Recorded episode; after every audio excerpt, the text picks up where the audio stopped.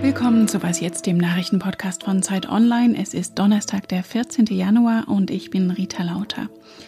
Wir fragen heute, ob die Pflegekräfte in Deutschland wirklich so impfunwillig sind und wie sich Big Tech-Firmen so als Hüter der Meinungsfreiheit machen.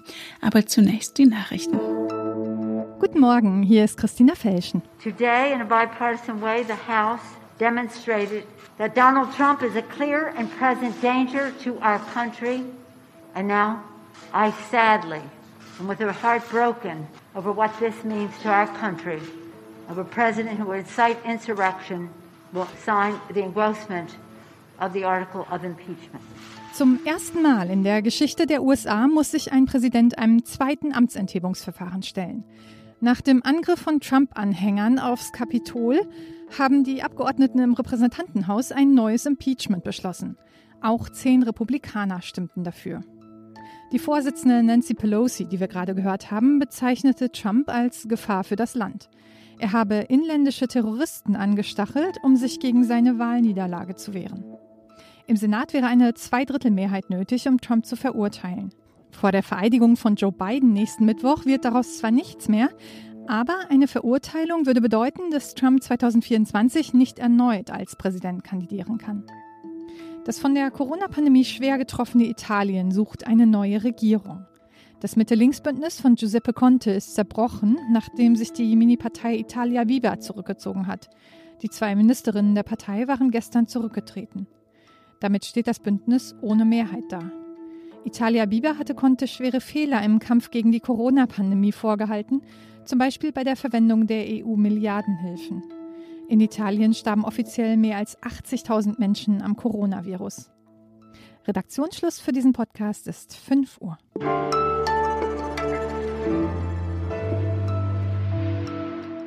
Keine allgemeine Impfpflicht, aber so wie der Ethikrat es andiskutiert hat, und es sollte das nochmal ausführlicher diskutieren, wenn es so bleibt bei den niedrigen Impfquoten in dem höchst sensibelsten Bereich, den wir haben, der Alten- und Pflegeheime, dann macht es Sinn, diese Debatte zu führen, wie wir dort Leben schützen können. Damit hat sich Markus Söder, der Ministerpräsident von Bayern, mal wieder prominent ins Gespräch gebracht aber auch sehr viel Gegenwind eingehandelt, mit seiner Forderung über eine Impfpflicht für Pflegekräfte zu diskutieren. Vor allem, weil im Moment noch gar nicht genug Impfstoff gegen Corona da ist. Doch was ist eigentlich Söders Datenbasis? Wollen sich wirklich so viele Pflegekräfte nicht impfen lassen? Damit hat sich meine Zeitkollegin Anna Meyer beschäftigt. Grüß dich. Hallo. Anna, zunächst mal, was gibt es denn an, sorry, stichhaltigen Erhebungen zur Impfbereitschaft von medizinischem Personal? Ja, leider fast gar nichts. Also es gibt eine Umfrage, die Cosmo-Umfrage, die das RKI zusammen mit der Uni Erfurt regelmäßig durchführt. Und da kommt tatsächlich äh, raus, dass, ähm, dass die Impfbereitschaft beim medizinischen Personal ein bisschen geringer ist als in der Allgemeinbevölkerung. Aber da reden wir halt auch über Hausärzte, über Hebammen, also insgesamt über medizinisches Personal. Und die Umfrage, um die es Markus Söder geht, die ist überhaupt nicht repräsentativ. Das ist eine einfache E-Mail-Umfrage, die wirklich eigentlich nichts aussagt. Da hätten du und ich genauso dran teilnehmen können. Und über diese Umfrage hatte auch Zeit Online berichtet, das muss ich hier der Vollständigkeit halber dazu sagen. Du hast also, statt dich auf E-Mails zu verlassen, selber in Pflegeheimen herumgefragt. Was hast du denn da so in Erfahrung gebracht? Ja, das ist natürlich auch nicht repräsentativ, aber wenn man Pflegeheime anruft, bekommt man eigentlich zwei unterschiedliche Rückmeldungen. Die eine Rückmeldung ist, wir sind genervt von dieser Nachricht und von dieser Debatte, weil bei uns wollen 100 Prozent den Impfstoff und ganz viele können ihn noch gar nicht haben, weil es in dem Bundesland noch nicht so weit ist. Und andere sagen, gut, wir haben wirklich ein Problem, es wollen nur 30 Prozent. Das ist so die Spannweite. Aber es gibt eben sehr, sehr viele, bei denen die Impfbereitschaft sehr hoch ist. Und welche Gründe haben die Beschäftigten in den Pflegeheimen, die sich nicht impfen lassen wollen, angeführt? Also da, wo die Impfbereitschaft hoch ist, wo es dann eben doch ein paar gibt, die nicht wollen, sind das ganz individuelle Gründe. Das hat mit medizinisches Personal hin oder her am Ende gar nichts zu tun, sondern die haben bestimmte Ansichten zu Medikamenten, machen sich Sorgen um ihre persönliche Gesundheit. Das sind ja ganz individuelle Krankheitsgeschichten, die man da hört oder Lebenseinstellungen oder so. Und das andere ist, dass wenn viele sich nicht impfen lassen wollen, dass mir dann oft die Einrichtungsleiter gesagt haben, dass es zwei, drei Leute gab, die den anderen Angst gemacht haben, die gesagt haben, wir machen das auf gar keinen Fall. Die werden dann die Meinungsführer und der Rest schließt sich so ein bisschen der Herde an, ohne wirklich selbst darüber nachzudenken oder einen Grund zu haben. Das spreche dann für mehr Aufklärung und weniger für eine Impfpflichtdebatte, oder was meinst du? Auf jeden Fall. Mir haben auch viele gesagt, dass sie sich ernst genommen gefühlt haben, weil es eben keine Impfpflicht gab, sondern weil sie das selbst überlegen konnten. Und viele Einrichtungsleiter sagen auch, wenn man auf die Leute zugeht, wenn man sie aufklärt, wenn man mit jedem Einzelnen über jede Sorge spricht und die ernst nimmt, dann hat man einen total guten Outcome bei den Impfungen. Du hast es vorhin schon angedeutet. Wie war denn dein Eindruck generell als Helden beklatscht, aber seit Monaten unter schwerster Dauerbelastung und vielfach nicht ordentlich bezahlt? Jetzt noch diese Debatte. Wie kommt es an bei den Pflegekräften? Also ganz viele bekommen davon gar nichts mit. Ähm, die wissen überhaupt nicht, dass es diese Debatte gibt, weil die arbeiten und haben damit genug zu tun. Und die, die es mitbekommen, die versuchen, das richtig zu stellen in vielen Fällen.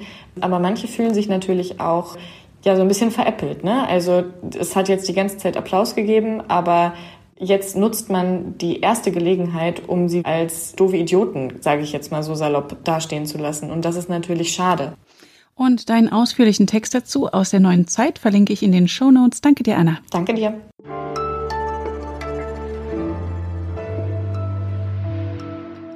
Und sonst so? Wenn es doch nur so einfach wäre wie im Märchen. Man sagt, Sesam öffne dich und gelangt zu seinem Sehnsuchtsort. Doch in digitalen Zeiten sind kompliziertere Passworte gefragt, vor allem wenn man besonders Wertvolles schützen will, wie Bitcoins im Wert von 180 Millionen Euro. Die New York Times berichtet über einen deutschen Programmierer in San Francisco, der sich vor ein paar Jahren was von der Kryptowährung gekauft hat und jetzt gern an sein inzwischen stattliches Vermögen ran würde. Doch er hat den Schlüssel zu seinem Bitcoin-Konto auf einer Festplatte gespeichert, findet aber jetzt den Zettel nicht mehr, auf dem er das Passwort für die Festplatte notiert hatte. Und jetzt hat er nur noch zwei Eingabeversuche, bevor sich die Festplatte quasi selbst zerstört und damit jegliche Hoffnung auf das Geld. Er hat sie jetzt erstmal an einem sicheren Ort verstaut und wartet ab, ob sie irgendwann nicht doch jemand knacken kann. Hoffentlich merkt er sich den Ort für die Festplatte gut. Und vielleicht ist das die Gelegenheit für einen verspäteten Neujahrsvorsatz, endlich einen Passwortmanager beschaffen.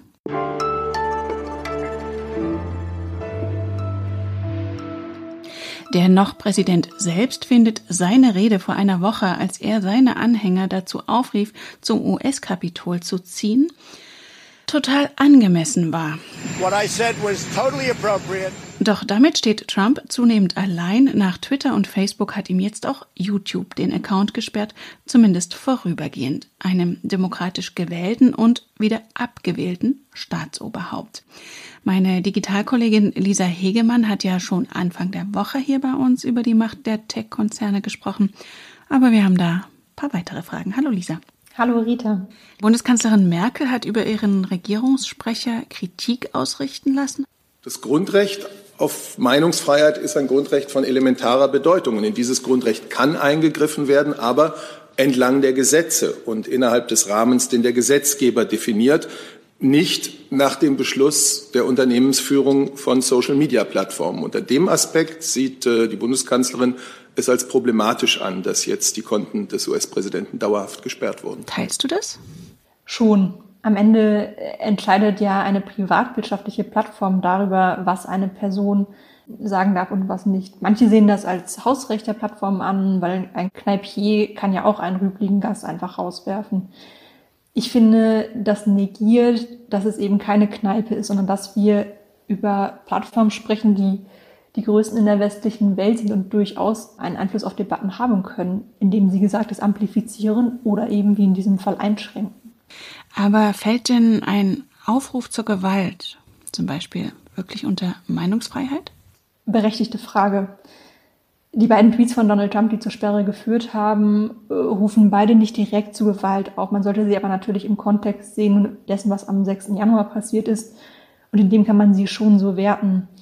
Andererseits ist es ja nicht das erste Mal, dass Trump mit Gewalt droht. Man erinnere sich an seinen Post When the looting starts, the shooting starts während der Black Lives Matter Proteste. Warum hat zumindest Facebook das dann noch als Meinungsfreiheit durchgehen lassen, obwohl der Beitrag ja ein deutlicher Aufruf zur Gewalt war? Also für mich zeigt das, die Plattform eiern eigentlich ziemlich rum, was noch Meinungsfreiheit ist und was nicht. Wie könnte man denn nun sinnvoll regulieren? Es gibt natürlich Vorschläge, dass man die sozialen Netzwerke noch stärker in die Pflicht nimmt und Gesetzeswerke schafft, wie zum Beispiel das Netzwerkdurchsetzungsgesetz in Deutschland. Es gibt Ideen, dass man Gerichte darüber entscheiden lässt. Das hat natürlich den Nachteil, dass es dann doch wieder so, so wirken könnte, als würde der Staat darüber entscheiden. Manche wünschen sich ja auch eine Art Rundfunkbeirat für Plattformen oder eine europäische Behörde, die über strittige Beiträge entscheidet. Aber auch da bleibt die Frage, wie ist dann der Beirat zusammengesetzt? Auf welcher Basis entscheidet er? Und wenn er dann nicht deiner Meinung entscheidet oder meiner Meinung, führt das dann nicht erst recht zu Zensurvorwürfen und zu Misstrauen in staatliche Institutionen auch. Und was ich mich tatsächlich auch frage, hätte das in den USA jetzt so viel gebracht, wenn es dort ein entsprechendes Gremium gegeben hätte, bei einem Präsidenten, der schon versucht hat, in die Wahl in Georgia einzugreifen? du merkst schon, obwohl es da seit Jahren darüber Debatten gibt, leider hat noch niemand eine richtig gute Lösung gefunden. Danke dir, Lisa. Danke dir. Und das war es für heute Morgen mit Was jetzt. Wenn Sie mögen, habe ich heute Nachmittag noch das Update für Sie. Wir freuen uns auch in diesem Jahr über Post an wasjetzt.zeit.de. Am Mikrofon war Rita Lauter. Danke fürs Zuhören.